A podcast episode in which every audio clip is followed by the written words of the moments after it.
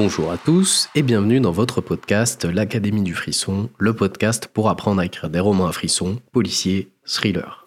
Je suis Pierre Verja et aujourd'hui nous allons plonger dans l'univers complexe de la cybercriminalité.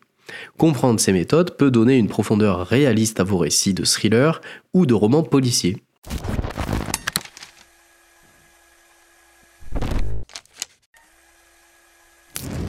La cybercriminalité est un domaine complexe et en constante évolution où les criminels utilisent la technologie pour commettre une variété de délits, allant du piratage informatique au vol d'identité en passant par les escroqueries en ligne.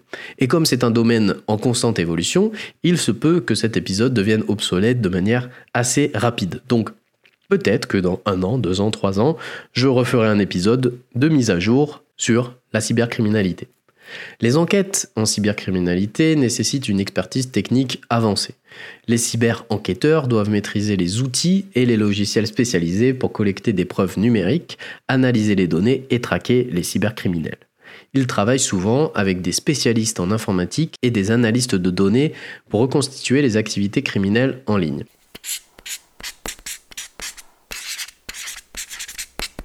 La collecte de preuves numériques est une étape cruciale dans les enquêtes de cybercriminalité. Les traces laissées sur les réseaux, les ordinateurs, les smartphones et d'autres appareils connectés sont examinées minutieusement pour identifier les auteurs des délits.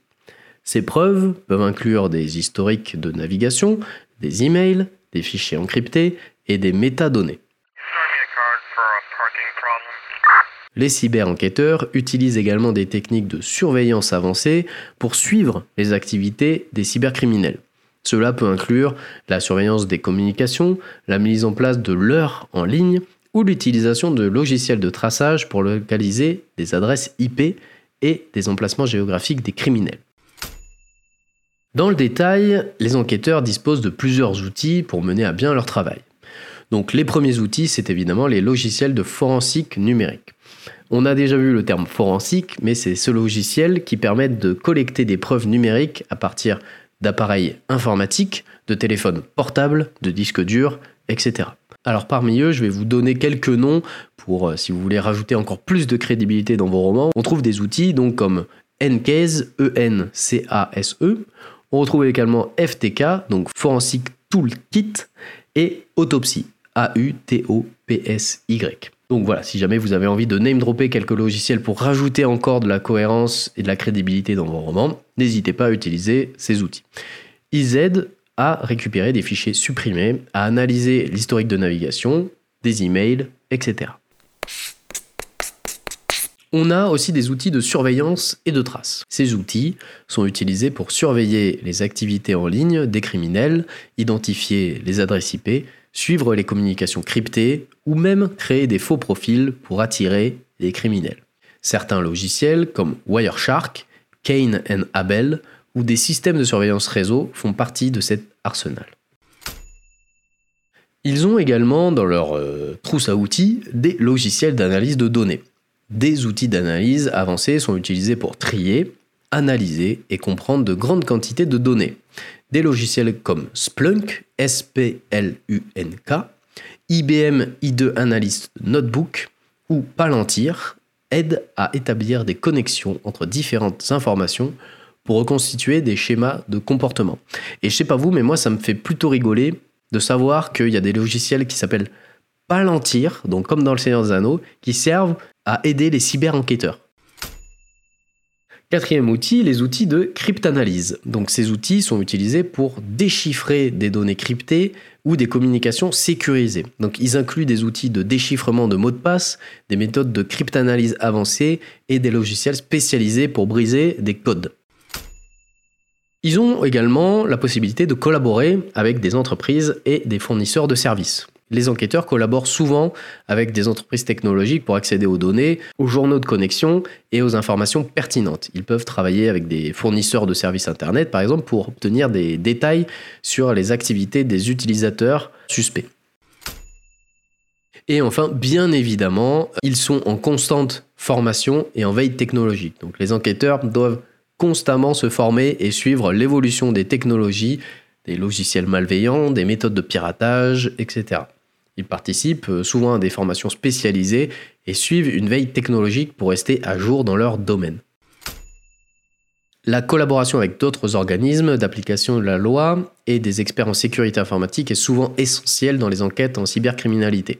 C'est-à-dire, il n'y a pas un seul cyberenquêteur tout seul devant son ordinateur qui traque les méchants cybercriminels. Les partenariats avec des entreprises de technologie, des agences gouvernementales et des groupes de sécurité peuvent fournir des ressources supplémentaires et une expertise spécialisée.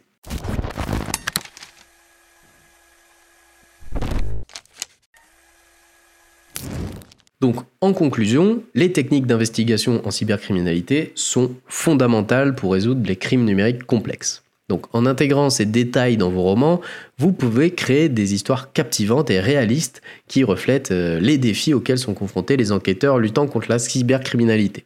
Et si votre roman n'est pas centré sur la cybercriminalité, mais a un chapitre euh, ou plusieurs chapitres ou un petit arc qui traite de la cybercriminalité, j'espère que cet épisode vous aura donné des clés et des outils qui permettront de rendre ça plus réaliste.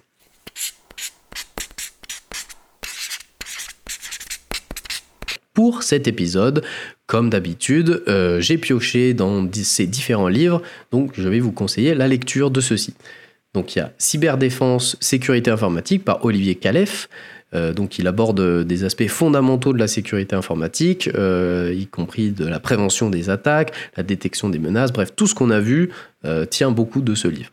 Ensuite, il y a Cybercrime, enquête sur la criminalité numérique de Eric Filiol, donc, qui est un auteur expert en cybersécurité qui offre une analyse détaillée de toutes les formes de cybercriminalité et des méthodes utilisées par les cybercriminels. C'était un livre passionnant. S'il n'y en a qu'un seul que j'aurais à vous conseiller, c'est celui-là, même si le premier est également euh, très bien.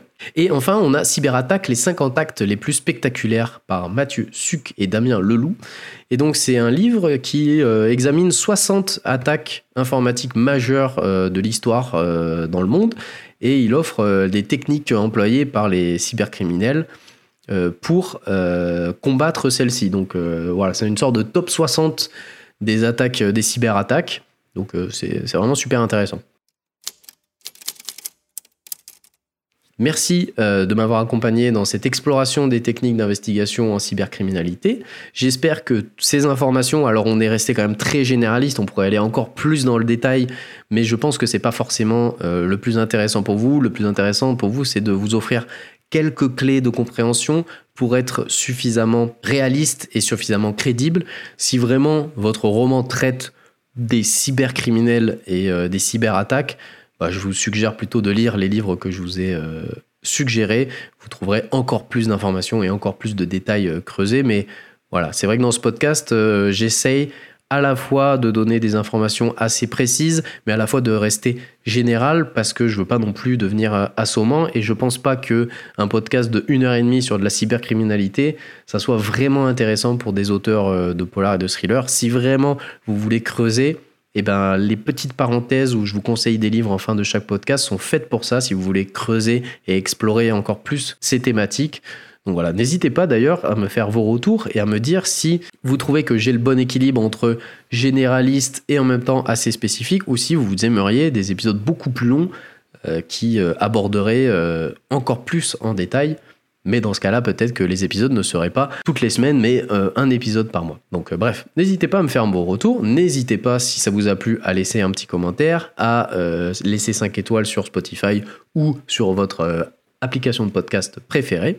Moi, je vous laisse là. Je vous dis à la semaine prochaine pour le radar polar euh, numéro 2, où cette fois on verra qu'est-ce qui nous attend en mars en termes de livres, en termes de séries, en termes de films. Peut-être que je vous euh, ferai un petit point sur ce que j'ai lu et ce que j'ai aimé euh, ce mois-ci. Bref, c'est le petit épisode radar polar qui est une petite pause conseils, découvertes, voilà. Et on reprendra la semaine d'après avec un nouvel épisode plus classique, entre guillemets. Moi, je vous laisse là. D'ici là, Portez-vous bien et écrivez bien. Ciao